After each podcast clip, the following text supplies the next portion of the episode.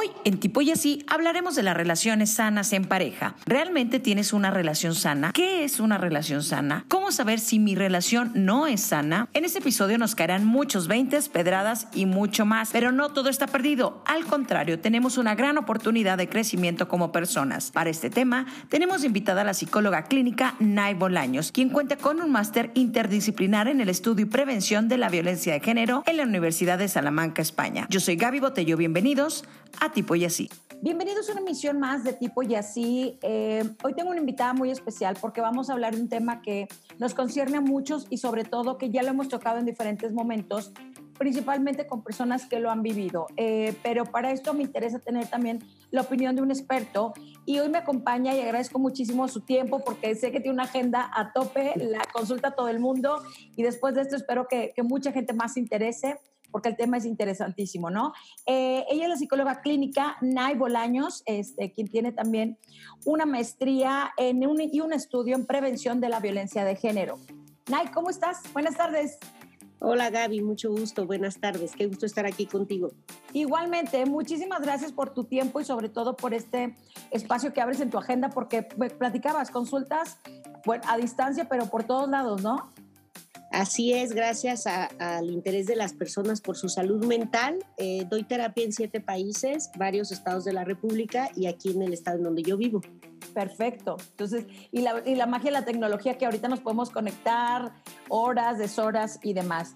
Ahorita mencionaste algo muy interesante que es el interés de las personas en su salud mental, ¿no? Entonces, si bien a lo largo de todo este tiempo que ya tenemos más del año en, en esta eterna cuarentena, que esperemos ya falte menos, eh, nos hemos topado con muchas situaciones, ¿no? Las personas que viven en pareja, los que tienen un noviazgo y que no están juntos o que tienen que cuidar como esos tiempos, o las personas que ya tienen un buen tiempo en una relación, un matrimonio, y de pronto nos llegan estos cuestionamientos porque la convivencia ha sido extrema. Y, es cómo tener una relación sana. ¿Cómo podemos definir qué es una relación sana, O sea, a nivel profesional y tú, desde tu punto de vista como, como psicóloga clínica. Yo creo que para definir una relación sana es importante que cuando tú estás con esta pareja en convivencia, primero te sientas conectada y vinculada a esta persona. Que cuando tú estés con ella, estés relajada. Cuando estamos en una relación que es sana, no tienes el nudo en el estómago o las clásicas maripositas que llaman en el amor romántico, ¿no? Que sentí maripositas en el estómago para nosotros, los que atendemos desde la psicocorporal, entendemos que cuando un estómago está apretado no se trata de amor ni de una relación sana, se trata de una relación que te tensa. Entonces, tú te puedes dar cuenta cuando estás en una relación sana si tu cuerpo está relajado y si tu respiración es continua, no es agitada o no metes tu respiración y la bloqueas. ¿Ok? Porque muchas personas creen que eso es el amor romántico que te duela la pancita. ¿Sí? O que cuando la veas, sí, me latía muchísimo el corazón. Puedes a veces emocionarte, ver, pero a un grado de que de verdad sientas que el corazón late, puedes estar en una situación de angustia o de ansiedad y no tanto de, de, de una relación romántica.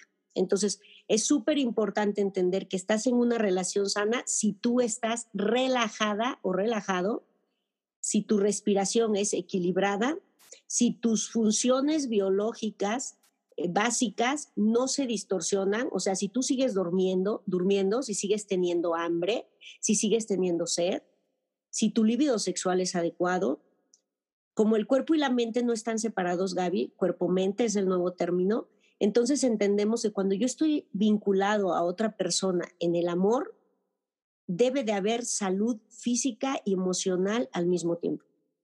Hablabas de ahorita de unos pequeños puntos que puedes detectar, ¿no? El hormigueo, que de pronto lo podemos confundir con emoción. Eh, ¿Cómo podría diferenciar? Porque de pronto la palabra ansiedad se ha puesto muy de moda, por, abro comillas, en los últimos tiempos, pero ¿cuándo detecto yo que estoy angustiada y cuándo detecto que es ansiedad? ¿Cuál podría ser como el primer diferenciador para, para empezar como a categorizar por ahí? Pues la angustia se refiere a la ansiedad a anticiparte de un peligro. Entonces, cuando estás en una relación amorosa, pues no tienes que pensar que va a ser peligroso. Pues, pongamos un ejemplo. Yo atiendo muchísimas mujeres en situación de violencia, Gaby. Y entonces, em, cuando ellas están arreglando, ¿sí? y se ponen una falda. Y entonces es, empiezan a sentir una taquicardia, sudoración fría, que se les opresiona en el pecho y dicen, eh, ¿se enojará si me la pongo o no? Eso no es emoción, Gaby, ¿sí? Eso es que tienen miedo, ¿sí? Porque la angustia se refiere a que yo me anticipo a que va a pasar una catástrofe que yo no voy a poder eh, controlar. Entonces, en una relación de pareja amorosa, sana, tú no tienes por qué estarte anticipando a una tragedia, porque no tendrías como percepción a tu pareja como un estímulo eh, peligroso para ti. Esto estamos hablando primero de tus sensaciones físicas y, em, y, em, y, em, y emoción o una emoción o algo que te genera tu propio cuerpo. Pero de pronto hay algunas personas por desconocimiento, por falta de información, lo que sea, desconocen qué es este, este tipo de, de foquitos rojos, por así llamarlo, ¿no? Pero cuáles son otros tipos de conducta que puede tener la otra persona, llámese hombre o mujer, que debemos estar también alertas, porque tal vez esta sensación, como lo mencionas, que puede ser como una confusión y que crees que es emoción por la persona, pero no, estamos en, un, en, un, en una situación complicada. ¿Cuáles son otros tipos de, de conducta que podemos ver y ser fríos de pronto? Porque nos gana la emoción en ocasiones. Mira, yo creo que nunca ser fríos, Gaby. Es al contrario. Siempre estar conectado a tu sensación corporal que no se separa de tu emoción ni de tu cognición. Cuando tú te estás arreglando, en este ejemplo que yo te pongo, y entonces hay un pensamiento, que ahí hablamos de, de, de, algo cognitivo, donde tú dices, si me lo pongo se va a enojar como la otra vez, ¿sí? Y ya tu decisión, tu toma de decisión va con respecto a que tu pareja, sea hombre o mujer, la, tu, tus decisiones sean para que no se enoje, ahí ese es un foco rojo porque entonces tú no estás decidiendo con respecto a ti, sino para evitar una catástrofe. Y ahí ya estaríamos otra vez en la angustia. Si te fijas, no podemos separarlo. Ok. Hay, hay algo que es muy importante que me gustaría si, eh, eh, que, que, lo entende, que lo entendiéramos claramente. Cuando en una relación de pareja hay la posibilidad de que aparezca la violencia, tiene que haber dos eh, personalidades, una codependiente y la otra dependiente no interdependiente. Ser interdependiente es lo sano, pero ser codependiente o dependiente, no. Entonces, te voy a dar las dos definiciones de dependiente y codependiente, si te parece. Claro. Para que entonces empecemos a diferenciar, porque ahí entonces puedes ver varios focos rojos que te pueden ayudar. Uh -huh. Cuando hablamos de una persona dependiente, de un dependiente no sano, porque cuando nos referimos a un dependiente sano, tiene que ser un niño o una niña ado o, o adolescentes. ¿Por qué? Porque en esas etapas evolutivas sí dependemos de nuestra padre, de nuestra madre, de nuestros cuidadores, de nuestros maestros y de la sociedad. ¿Ok? Entonces ahí es normal ser dependiente y tienes que ir logrando, dependiendo cada etapa evolutiva que vas pasando, Gaby, tienes que ir logrando diferentes situaciones. Por ejemplo, pues este, al año ya sostienes tu bibi, no necesitas que tu mami te sostenga tu bibi, Claro. ¿sí? Pero cuando lo necesitabas, no eres un dependiente enfermo, sino eres un dependiente por naturaleza, sí, porque todavía no puedes eh, tener esta motricidad para poder tomar el bibi, ¿no? Entonces, cuando hablamos de un dependiente que en una relación con violencia, estamos hablando que ya es mayor de edad, ¿ok? Eso es clarísimo. Es una persona que tiene muy claras sus necesidades, Gaby. Sus necesidades físicas, afectivas, sexuales, económicas, de realización, de profesión, de amistad, ¿ok? Todas las necesidades, sean fisiológicas, sean sociales, sean profesionales. Este, esta persona tiene muy claras esas necesidades y tiene una idea muy enferma, ¿sí? Es, si tú me amas, tú vas a ser quien cubra mis necesidades. Yo tengo una idea, tengo todas mis necesidades claras, pero tengo una creencia y una idea arraigada si tú me amas, entonces tú te vas a hacer cargo de mis necesidades. Si no, yo no te creo que me amas. Y entonces empiezo a aplicar cinco tipos de violencia hasta lograr que tú te encargues de mis necesidades. Violencia psicológica, violencia económica, patrimonial, sexual o física. ¿Ok? Ese es el dependiente o la dependiente. Bien. Ahora nos vamos a la codependiente o el codependiente. Ajá. ¿Ok? Igual es un adulto. ¿Ok? No estamos hablando de niñas, niños o adolescentes, es una persona adulta. Y esta persona también tiene muy claras sus necesidades, muy claras. Pero cuando el dependiente con quien se vincula o la dependiente con quien se vincula le exige como demostración de amor que satisfaga sus necesidades, él o la codependiente tira sus propias necesidades a la basura para cubrir las necesidades del el dependiente, con una idea muy clara, una creencia. Lo tengo que hacer porque si no va a decir que soy mala o malo y me va a dejar de querer. ¿Sí? Pero en el fondo, Gaby, cuando estamos en sacrificio, en el amor, estamos enojados. Sí. Entonces, fíjate, ante la visión social, pareciera que las y los codependientes son agresores porque siempre están enojados, ¿sí? Pero no, es que están en sacrificio. Entonces hay una línea muy delgada para ver quién es el violento o la violenta en, la pareja, ¿ok? Ahora, tengo que ah, hacer una diferenciación igual, si me lo permites, Gaby, adelante.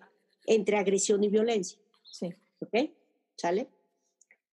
Porque yo te dije que un dependiente, una persona dependiente, a través de la violencia, ¿sí? Hace que esa creencia se vuelva una realidad y le cubran sus necesidades y esta persona no haga nada, ¿sale? Exacto, Siendo un adulto, ¿ok? Siendo un adulto. Adulto consciente.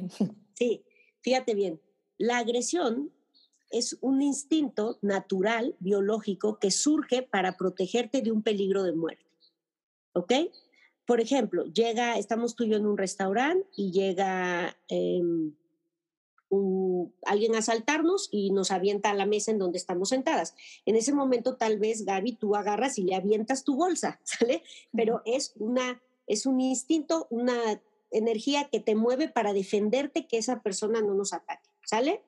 Pero es, es una energía física que hace que tú tengas un movimiento. En la violencia no pasa así. En la violencia, la violencia es pensada. ¿Sí? Qué, gran punto acabas de dar, ¿eh? Ok. Ok, fíjate bien, entonces yo soy dependiente, supongamos. ¿Sale, Gaby?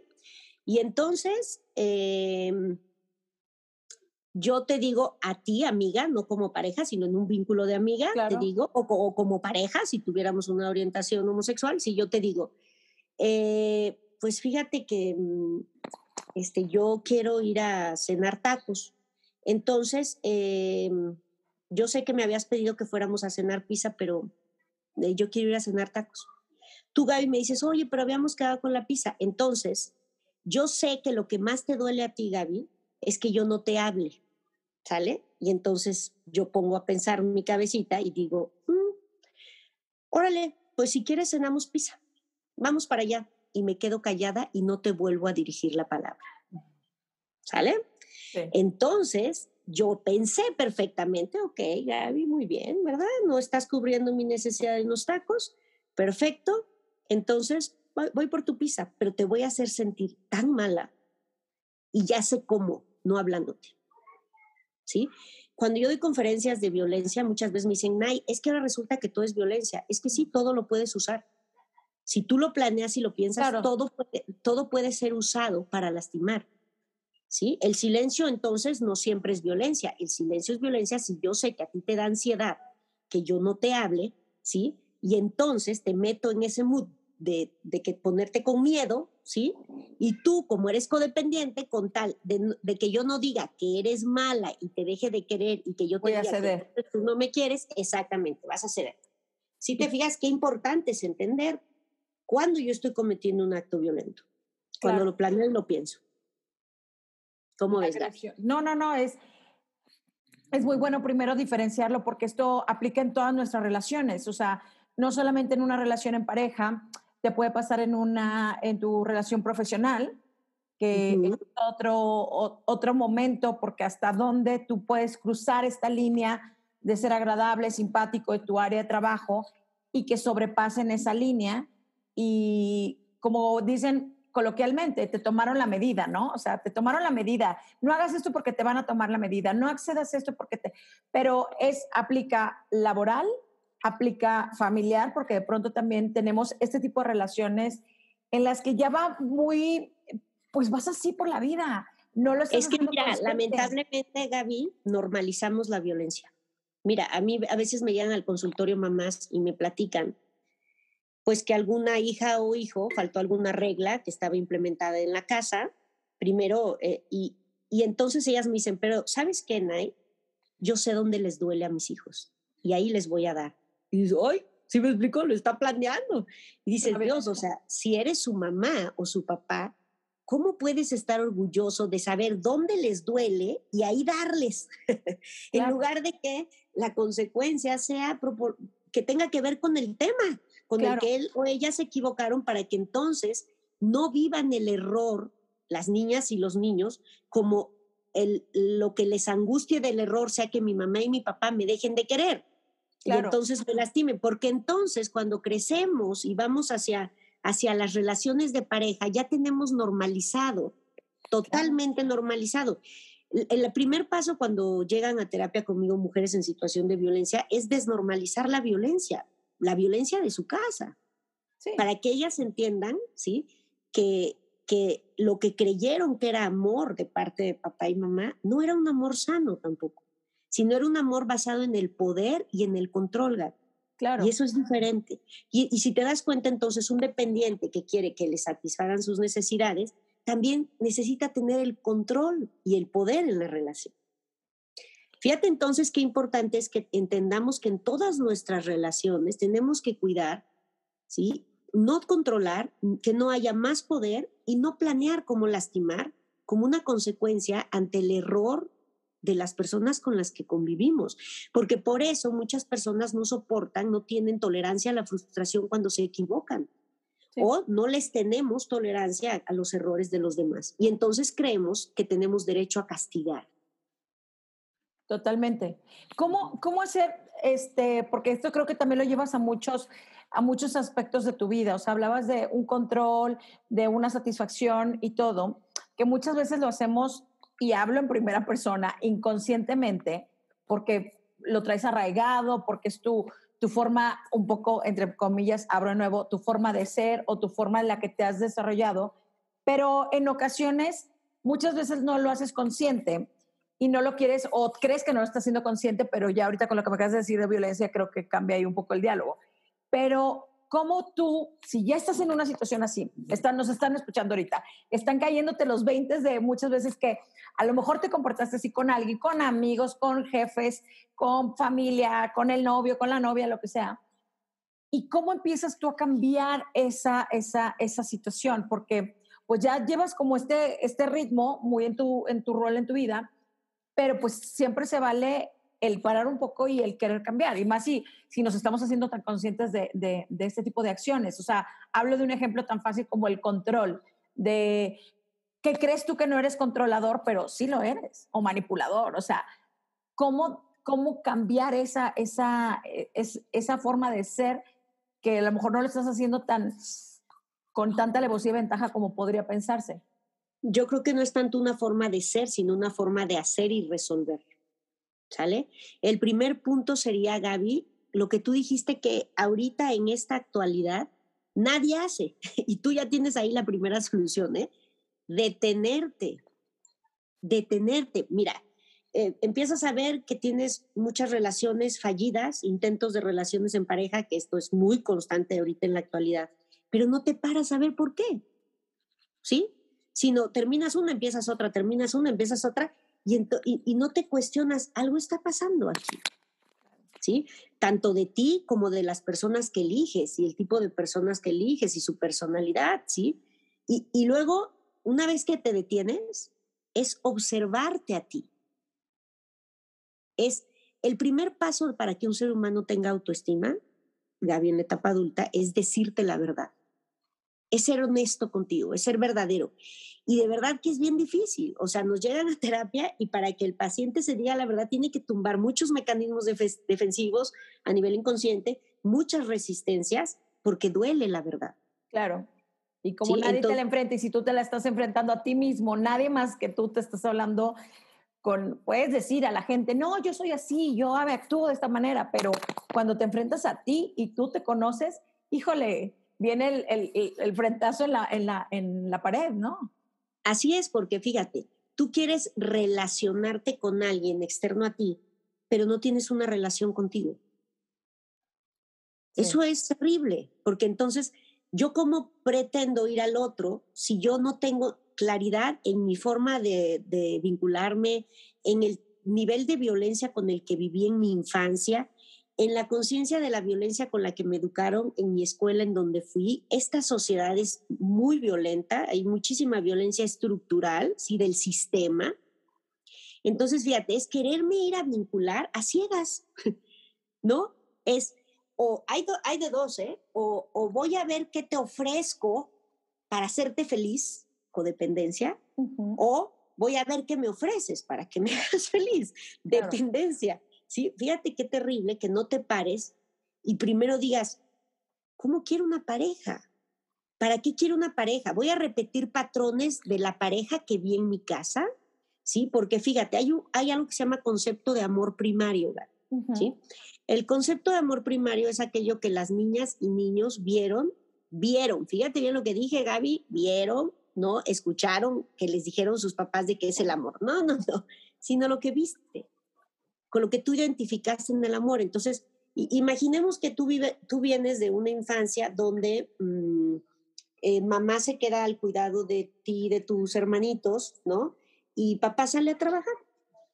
Y entonces tú entiendes que el amor entre ellos dos es que él solo llegue y, grite y ya llegué y sírveme la cena o sí, y luego ya cállense ustedes niños y, y la mamá, por favor cállense porque su papá ya llegó para que no se enoje. Ajá, sí. Y entonces tú vas entendiendo algo, ok, entonces, ¿qué es el amor en pareja? El amor en pareja, en, es, en esta que yo estoy viendo y se está grabando el simbolismo y el concepto en mi mente, ¿sí? Es que debe de haber dos y debe de haber uno que grite y uno que se aguante. Y si te das cuenta, entonces empiezas a formar un concepto. Cuando nosotros no vamos a terapia, ponemos un alto y decimos, ¿de dónde vengo? ¿Qué es lo que entendí que era normal? ¿Qué es lo que entendí que era normal? Mis papás se daban besos, expresaban su amor, no se expresaban su amor, ¿sí? Había risas, no hablaban, porque todo gritos, esto... claro, se te va quedando, sí. Y son referentes. Cuando tú estás ante la posibilidad de amar, pues tu mente busca amor, dos puntos, sale, ah, sí, uno que grita, el otro que se calla, ah, sí, perfecto. Es y luego yo tengo pacientes que, que, que salen de relaciones de violencia y se lo vuelven a intentar después de, un duelo y entonces escogen a alguien que ya no es dependiente, ¿sí? Para poderse enamorar desde otro lugar, pero se aburren. Porque están acostumbrados a esta... Exactamente. este patrón. O sea, eh, creo que tiene mucho que ver lo, lo, que mencionas y de dónde venimos y, y qué tan trabajado estés a nivel este, emocional y psicológico, porque pues todos hemos tenido diferentes experiencias, vivencias y demás, y bueno, eso no te define al fin de cuentas, simplemente ha sido parte de tu vida y está en ti a nivel adulto en quererlo cambiar, ¿no? Cuando muchos papás también se dan cuenta y detectan que en un niño hay algo y, de inmediato acercan a, a, una ayuda profesional, ¿no? Pero pronto en este tipo de patrones, y lo que mencionabas, o sea, puedo mencionarte ejemplos de amistades, eh, bueno, no decir nombres, pero el que repiten el patrón.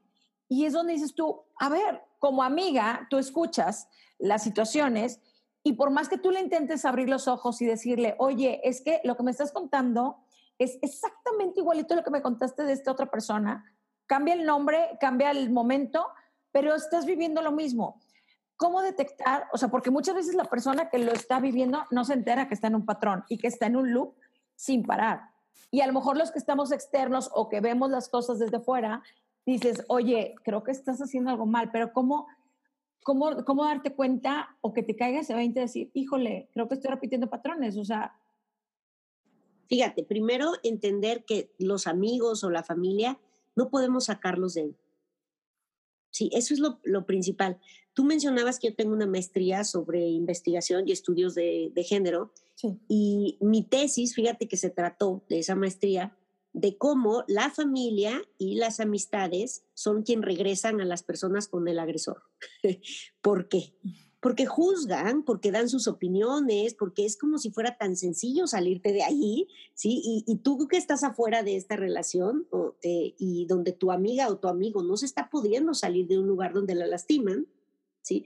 Te desesperas, te frustras, empiezas a opinar o a dar juicios y entonces tú te vuelves un lugar igual de inseguro que la persona que los está lastimando.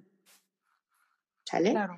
E, entonces, fíjate, primer punto que yo les pediría a los amigos, amigas, hermanos, hermanas y familia es no te eches una situación que tú no tienes elementos para ayudar, aunque quieras a esa persona. Canaliza de inmediato a un especialista. ¿sí? Tú sé una fuente de aceptación, de, acompañamiento. de acompañamiento y, y entender algo. Cuando una persona está en una relación donde la abusan de las maneras en que ya te dije de la violencia, ¿sí? Entonces, esa persona, dependiendo de la tolerancia a la violencia que fue en su familia, va a tolerar toda la violencia con la pareja. Y a mí me dicen, Nay, pues, ¿qué le gusta? ¿Qué le gusta que le peguen? que a ningún ser humano le gusta. Pero si tú entendiste en tu casa que eso era el amor, tú estás acostumbrada y tienes, y tienes un umbral de tolerancia a la violencia. Y si luego te vas que en nuestra cultura la violencia es, mm, tengo pacientes que me dicen, es que yo no creo que está, haya estado mal que mi papá me haya dado unos cinturonazos, pues porque ve el hombre de bien que soy. ok. tú para ti eres el hombre de bien porque entras en una expectativa social y ya tienes un trabajo y tienes una casa y tienes un coche y vas de vacaciones y te compras la ropa que quieres, sí, pero no te vinculas con nadie. Entonces, créeme que la mejor manera de medir y resolver las situaciones conflictivas a través de la violencia es la realidad que vivimos hoy. Y hoy nadie se quiere vincular. Y hoy todos queremos relaciones pasajeras. Y hoy nadie quiere el compromiso porque estamos llenos de mucho dolor. Yo no estoy juzgando a nuestros padres de todas las generaciones, pero sí no podemos justificar cuando las acciones fueron con violencia. La intención pudo haber sido muy amorosa de ese papá de mi paciente de, querer que su hijo estudiara, pero no tenía por qué ser a base de, cinturonazos, de insultos, de humillaciones, porque entonces esta persona lo normaliza y cuando se empieza a vincular, si así me amó mi padre, ¿cómo yo no voy a estar amando si te doy una cachetada? Si así me amó mi padre, ¿cómo yo voy a estar este, eh, loca o trastornada o trastornado porque quiero seguir aquí?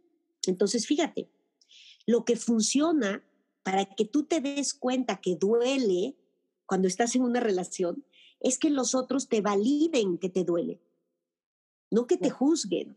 ¿Sale? Por ejemplo, si yo llegara y te dijera, Gaby, es que fíjate que ahorita vengo y yo quería salir a tomarme un café contigo y mi novio se enojó y pues al bajarme me, me, me jaló el cabello y me bajé. Y yo, y de verdad, me siento muy triste, me duele mucho. Tal vez tú, Gaby, quieres decir, ay, pues cómo que te jalo el cabello, dile que... No, valida el dolor, valídale el dolor, es decirle a esa persona, sí, duele muchísimo cuando alguien no te deja decidir siendo un adulto. Total. Es normal que estés triste, amiga. Me duele que te duela tanto, que duela tanto estar en una relación. Los amigos nos encanta andar de psicólogos. Me hablo por mí misma, o sea, quieres ayudarlos, y, pero no, a lo mejor el peor consejo de pronto lo podemos dar nosotros y como bien lo mencionábamos hace un momento, o sea, somos el acompaño, somos, te acompaño en tu camino, te acompaño en tu dolor, no te puedo juzgar y tampoco podría darte yo la solución, este, porque es, es muy complicado este tipo de, de, de situaciones. Pero si tú le validas el dolor a tu amiga, entonces tu amiga sí, sí rectifica en sí misma que sí duele y no es que ella esté loca o que esté mal o él, es que sí duele. Entonces, ahí es más fácil que yo en la relación con violencia diga, ¿cuánto más quiero que me duela? Claro. Pero si no me duele, si entonces tú juzgas y me quieres y me impones y me dices, haz esto, haz lo otro, deberías de hacerlo, esto ya lo hubieras dejado, te dije, o los papás, sí puedes venir a la casa, pero ya no puedes volver con él. Y entonces empieza una serie de más violencia no te vas a dar cuenta de que estás en una relación de violencia porque lo que estás ya es defendiéndote de todos a los que no les haces caso. Estás en alerta y estás escudándote con todo el mundo, totalmente. Exacto. Entonces, fíjate, el primer paso para salir de una relación no saludable es que me duela lo que estoy sintiendo a mí, yo me duela. Ese es el primer paso. Si logro dolerme más que él me duela, ¿sí? Ya empezamos a generar un poquito de conciencia y entonces puedo valorarme, ¿quiero seguir aquí?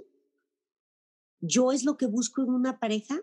¿Qué tanto se parece este dolor a la tristeza que le veo a mi madre o a mi padre en sus ojos siempre? Es, es más profundo, Gaby, y es con muchísima paciencia. Entonces, el secreto es validar el dolor para que esta persona que está ahí se duela y no se sienta juzgado por dolerse, porque su agresor o agresora constantemente, ¿ya vas a llorar? ¿De verdad vas a hacer ese ataque histérico? O sea, ¿cómo exageras? ¿Sí? Entonces están invalide e invalide e invalide que el codependiente quiera también o la codependiente satisfacer sus necesidades, no nada más las de él o ella. Si te fijas cómo es un circulito. Entonces, eh, eh, hay un autor que se llama Boris Irulik, ¿sí? Que él te dice que la sociedad enferma a la víctima. Lo que lo trauma es quien, quien se vuelve la víctima ante los ojos de sus grupos. Fíjate. ¿Qué van a, decir de mí? Exacto. Soy la primera divorciada de mi familia. Soy la primera que le golpearon. ¿Cómo voy a volver a casa de mis papás? ¿Quién me va a ayudar? ¿Quién me va a mantener? Esos puntos, y hablaste del punto social. Bueno, perdóname que te interrumpí, pero son, voy por ahí. Ahorita te quiero preguntar algo acerca de, de, nuestra sociedad. Sí, entonces él dice que para que entre el trauma psicológico debe de haber dos golpes. El primero es el de la experiencia. ¿sí? Por ejemplo, eh, me pusieron el cuerno, ese es el primero, el de la experiencia. Duele, pero lo que trauma es el segundo golpe. El cómo me ve mi grupo, mi diferente grupo, mis amigos, mi familia, mis compañeros del trabajo, ¿sí? ¿Cómo me ven después de que a mí me pusieron el cuerno, seas hombre o seas mujer? Ahí, hasta el segundo golpe, entra el trauma. Fíjate entonces la responsabilidad enorme que tenemos como grupo. Y él propone el término resiliencia social. ¿Sí? ¿Por qué? Porque tenemos que tener una responsabilidad social, Gaby, ante el dolor de las personas en una, en una relación no sana en pareja.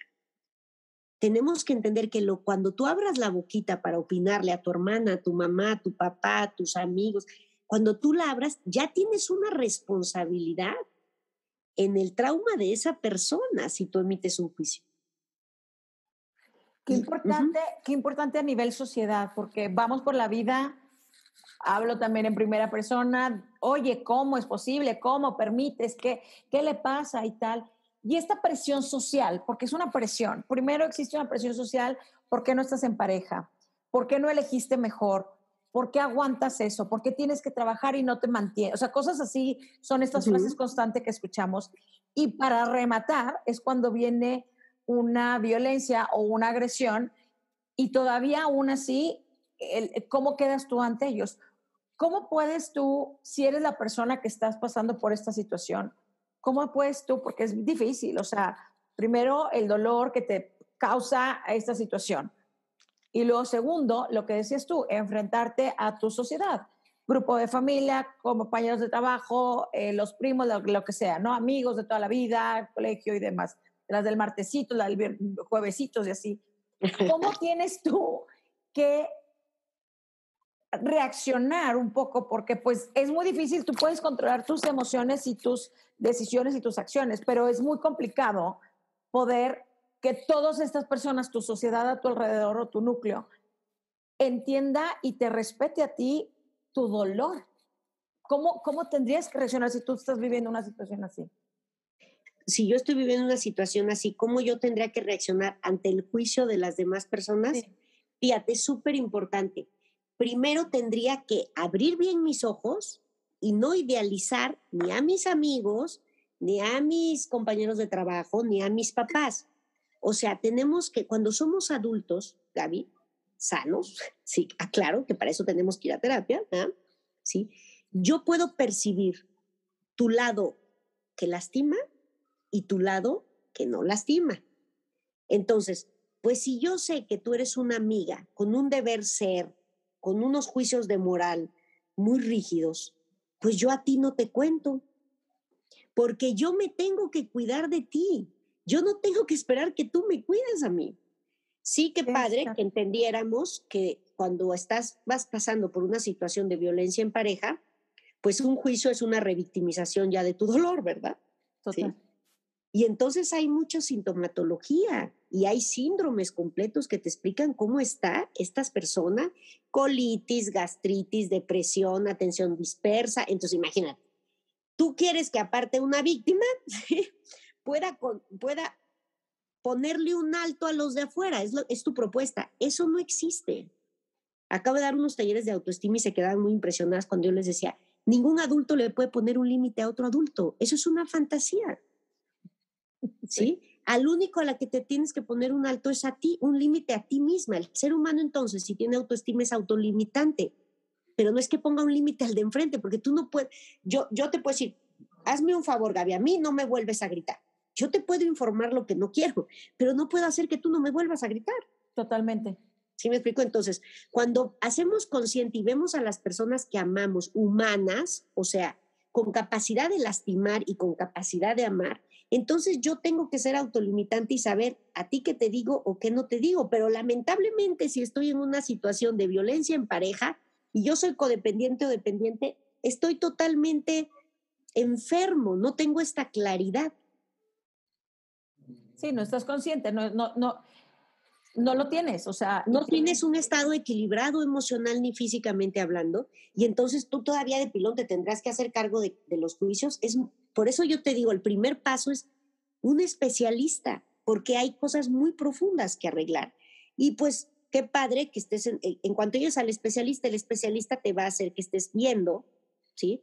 si cubres tus necesidades en tu codependencia o cubres las necesidades de tu pareja. De la misma manera, en la terapia vas a estar viendo si cubres tus necesidades o cubres la necesidad de tu amiga de que vayas y le, y le rompas los vidrios del coche al que te está lastimando.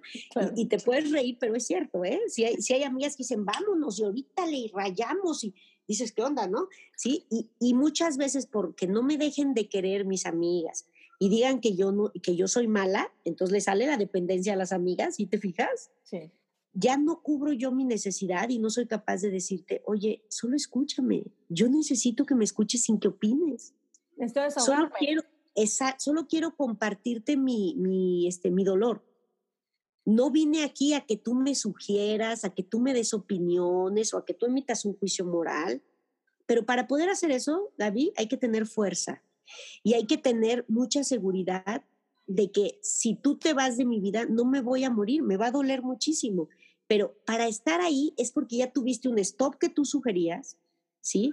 Es contarte la verdad si eres una mujer o un hombre inseguro, si tienes miedo a que te rechacen, si tienes miedo al abandono, si tienes heridas de injusticia, de humillación, de traición, y si tú tienes estrategias para resolverlas, es que es bien complejo. De repente me piden, dame cinco puntos para, les digo, no, en buena onda, yo no soy una revista, este, eh, pues no Femenina, claro, sí, no, de acuerdo. Estas revistas, ¿verdad? Sí, sí, sí. Eh, no, yo soy científica, ¿sí me explico? O sea, eso de cinco puntos, dame, de verdad, no puedo porque es tan complejo cada ser humano y la historia de vida de cada ser humano y la sociedad en la que se desenvuelve, porque hay micro microcírculos. ¿Sí? No es lo mismo que tú vivas en un lugar que en otro y tu situación económica, y si vienes de papá y mamá juntos, o si viviste con tu abuelita y qué heridas te hicieron, ¿sí? Y toda tu información genética de tus enfermedades, o sea, es imposible, porque es muy complejo. Ahí lo, mencionas y me, y me, gusta que lo, que lo saques a flote porque pronto creemos que vamos como en, en botecitos iguales y que si tú haces esto te va a resultar sí creo que de, cada historia es distinta, cada situación es, es distinta y como lo que mencionas, cada, cada uno hemos tenido diferente camino recorrido que nos han llevado a esas situaciones. Ahora, vamos a, darle esperanza a toda esta gente que de pronto está en una situación así, ¿no? Porque puede ser, muchas veces las mujeres, eh, por muchas razones, nos toca estar muchísimo más en ese foco ahí, pero también hay muchos hombres y que si bien las mujeres tenemos esta facilidad, entre comillas, de comunicar o de expresarnos si lloramos o nos acercamos a la amiga o, o, te abraza alguien y, ya sientes un poco de confort, los hombres también pasan por situaciones muy complejas, o sea, el querer aceptar ir a una terapia, el querer decir, esta pareja me lastimó, esta relación me, me, me dejó marcado y no voy bien porque tu siguiente relación traes arrastrando lo otro y no estás curado y no estás listo para dar el siguiente paso, pero como vivimos en un país o en una sociedad en la que no, no, las viejas lloran, tal, de pronto el conectar con las emociones de los hombres les, les, cuesta mucho. Para ellos, ¿cómo, cómo también ayudarlos, este, Nay? O sea, ¿cómo, ¿cómo los guías un poquito? Sé que cada historia es distinta, pero ¿cómo también ellos los puedes ver así, de esta manera? Pues mira, yo, yo sugeriría tanto para ellos como para ellas que se chequen ¿sí? si ellos pueden o ellas contactar, estar conectados con sensaciones de dolor o se salen rápido. ¿sí? Es que esto es un condicionamiento también cultural en el género masculino. En el género masculino hay una emoción solamente que se permite y es bien vista expresar, el enojo. ¿Sí? Es impresionante antes cuando salíamos, ¿verdad?, a la calle y tú ves en los bares, no sé, nos juntamos a ver que el clásico, ¿sale? Y estamos hombres y mujeres, y estamos viendo el clásico. Y meten un gol tú ves a los hombres que cuando meten gol no pueden abrazarse y darse un beso y expresar, estoy muy contento, qué buena onda que metió el gol. No, empiezan a decir un chorro de groserías, gritando, se dan zapes, se dan nalgadas, se empujan, o sea, fíjate qué triste. La alegría no está permitida. Punto. Si te cortó tu novia, ¿sí? Entonces vámonos a tomar juntos, ¿sale? Y solamente te puedes permitir llorar si estás borracho y con un mariachi. Ve cuánto es cultural, ¿eh? ¿Sí? Y entonces ahí sí te puedes ver. Si tú estás con tu novia y tú volteas y le dices, ay, mi meloncito precioso, hermosa, todos voltean y se te quedan, tampoco puedes expresar el amor.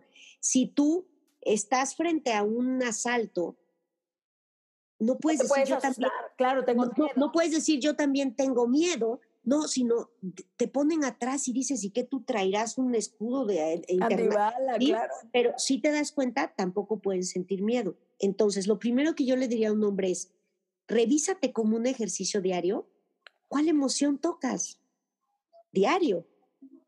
¿Sí? A ver si tú te permites tocar la alegría, tocar el amor, tocar la tristeza, tocar el miedo, o solo es el enojo.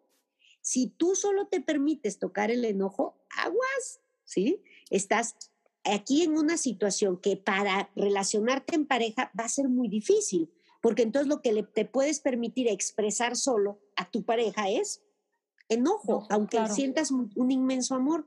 Un ejercicio podría ser ese para los hombres, Gal, ¿no? Que es al día, chécate cuántas emociones transitas, pero no que las pienses. Ay, es que yo pienso que te quiero mucho. No, es que las sientas y puedas tocar, expresar con tu cuerpo, con tu mirada, con tu boquita, con tus manos, ¿sale? Acuérdate que no hay separación entre cuerpo y mente. Si tiene que haber este movimiento en la mirada, en los brazos y anhelarla, verla así con amor, sí. Entonces, decirte la verdad, yo siento el amor o me enojo. Y lo que yo siento entonces es deseos de controlarte y es aquí. Exactamente. Como yo digo, como yo quiero. Y si no, exploto, me molesto, me enojo, grito. Porque solo puedo enojarme, Gaby. Porque no puedo, no puedo, no puedo llorar, no puedo reír. No puedo ser cursi y decirte, ay, mi amor, y ay, mi... ¿No? ¿Sí te, te das cuenta? Entonces, el primer ejercicio sería que seas honesto. Vuelvo al primer punto que te sea, sé verdadero. para aquí, stop. Dite la verdad. Hoy le expresé amor a mi pareja hoy le expresé alegría, o necesito tomar, o necesito con bromitas y chistes, ¿no? Ay, mi marranita tan preciosa, ¿qué onda? O sea, pero según esto es cariñoso, o sea, lo que le dices a ella lo toma desde el amor, o tú, con, con tal de no verte así como muy afectivo, amoroso, entonces acabas metiendo un insulto que puede ser enojadito un poquito. Si te fijas y empiezan a disfrazar todas las emociones con la emoción del enojo. Es tristísimo eso. Claro, y sobre todo lo que mencionabas hace un momento de eh, las relaciones en pareja son efímeras en este momento, son fugaces, no hay un compromiso porque realmente no lo estás buscando de esta manera para no llegar a estas emociones, ¿no? Entonces no hay una conexión, Gaby. Totalmente. Y entonces cuando no hay una conexión, ¿cómo crecemos en pareja? ¿Cómo adquirimos un compromiso? Si, si, si yo estoy calculando y pensando cómo amarte, ¿no? O estoy calculando con un genital para sentir placer. ¿Sale? Y entonces sí, puedo tener las relaciones sexuales súper placenteras, puedo calcular y decir, pero cuando se trata de que yo toque con una emoción y la exprese, no lo hago, entonces Gaby, tú también tendrías que observar. Claro. ¿Con qué tipo de personas? Ahora, observarte y observar a la persona, observarte a ti también. O sea, estoy calculando cuando voy, a, voy para allá. Ah, bueno, este, hay muchas personas en terapia que me dicen, entonces yo sentí unas ganas de, de decir te amo y, y entonces yo dije, no, agarré mis ganas, me las tragué y me puse a pensar, no, hombre, ¿cómo le voy a decir te amo? Entonces, espérate, ¿dónde, con, qué estás, ¿con qué estás vinculándote? Es que Nay, si le digo te amo, de seguro entonces él va a creer que yo ya me quiero casar. Y entonces, fíjate cómo empiezan con la cabeza. A ver, si le dices te amo y esa persona se asusta, asústate tú también de que esa persona no tenga la capacidad de aceptar un te amo, porque te amo no es igual a cásate conmigo, no es igual a vive conmigo. Es aquí a que seamos viejitos tampoco. Exacto. Solo es que con, lo que tú hiciste ahorita, yo me sentí tan perteneciente a ti, ¿sí? Tan, no como copropiedad, sino un lugar seguro en donde estar, ¿sí? Eso es diferente. Claro. Pertenecer no de propiedad, sino de eh, estoy en un lugar tan seguro que aquí me quiero quedar. Y entonces me surge aquí adentro decirte, te amo. No, dice una paciente, como a las cuantas citas, no, yo puedo decirte amo. Ay, Dios, le digo, no, pues es que tú no estás vinculándote con el corazón, mi niña, estás vinculándote con la... Y si él se burla, pues si él se burla, retírate. Porque no es que él sea o ella mala o malo, es que él no tiene la capacidad o ella de recibir una eh, demostración afectiva. ¿Sí? Eso es muy cierto y, de pronto nos cegamos porque empiezas a, justificar a la otra persona, decir, no, bueno, es que él es seco. No, bueno, es que eh, en su casa no, no son tan cariñosos como en la mía. Eh, ellos no dicen tanto. Y excusa tras excusa, y continúas en una relación en la que no hay afecto, o sea, no hay amor. Y, tú continúas suplicando que la otra persona se convierta en lo que tú necesitas y tampoco eso es sano de tu parte. A ver, claro. ¿por qué no encuentras uno ya hecho así o una? ¿Sí? No, es, es que este me gustó, entonces, pero no es cariñoso, pero yo puedo hacer que sea, porque le voy a explicar. Ah, ¿cómo explican? A ver, no es una cuestión de explicación. Es que si esa niña o niño fueron y sintieron el afecto de sus papás y tienen esto introyectado y tienen la capacidad o fueron niñas y niños que tuvieron unos papás sumamente fríos y rígidos, entonces nadie es bueno y nadie es malo, solo tienes que ver, yo qué quiero en el amor, volvemos a lo mismo, quiero lo mismo que tuve con mis padres, no, yo quiero algo diferente, ok. ¿Y yo qué ofrezco en el amor? Ok. Entonces lo tengo claro, cuando te conozco, nada más veo, ok, esta persona tiene estas cualidades, estas actitudes, estas aptitudes que, yo necesito? Si es sí, pues qué padre, quédate y vive el amor padrísimo ahí, pero si no, no seas tan irrespetuoso o irrespetuoso y lo quieras cambiar, porque ese ser humano está decidiendo funcionar así. ¿Sí? Y entonces tú tendrías que saber frustrarte y decir, pues creo que aquí no es. Y esa persona no está obligada a satisfacer mi necesidad, porque ya hay personas así. Es como si tú calzas del 4 pero viste unos zapatos del 3 que están bien bonitos y, te los compras. Y a fuerza estás metiendo tu piecito y tu piecito y caminas y lloras y de pilón te haces la víctima. Ay, pero ¿por qué me duelen mis pies? Eran del 3, no era un modelo para ti.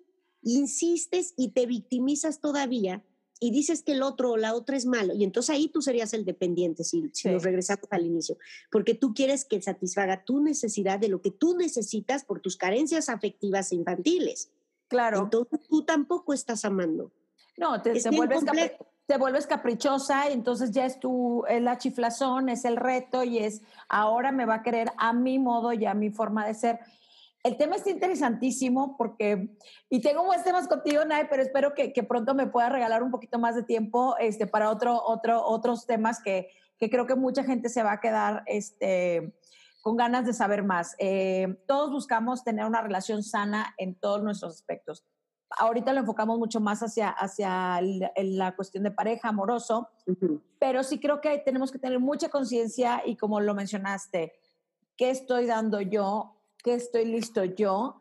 Yo pongo un ejemplo muy, muy simple, decir, oye, es que no es que sea una vasija que venga otra y la llene o sea, no se va llenando así si tú no has sanado y si tú no has permitido, y va para los dos bandos, ¿eh? tanto hombres como para mujeres, porque si de pronto las mujeres nos encanta victimizarnos y decir, no, es que pobre, o yo ya hice todo, pero también se vale decir lo que decía hace un momento. Si este tipo, el zapato es del, yo soy zapato talla 4, pero él talla 3, entonces no, no embona, porque estamos en situaciones totalmente diferentes.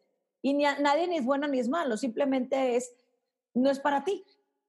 No es para ti. E, en este momento esta persona no cubre eso que tú necesitas en el amor. Entonces, antes de, de querernos vincular en una relación de pareja, primero relacionate contigo.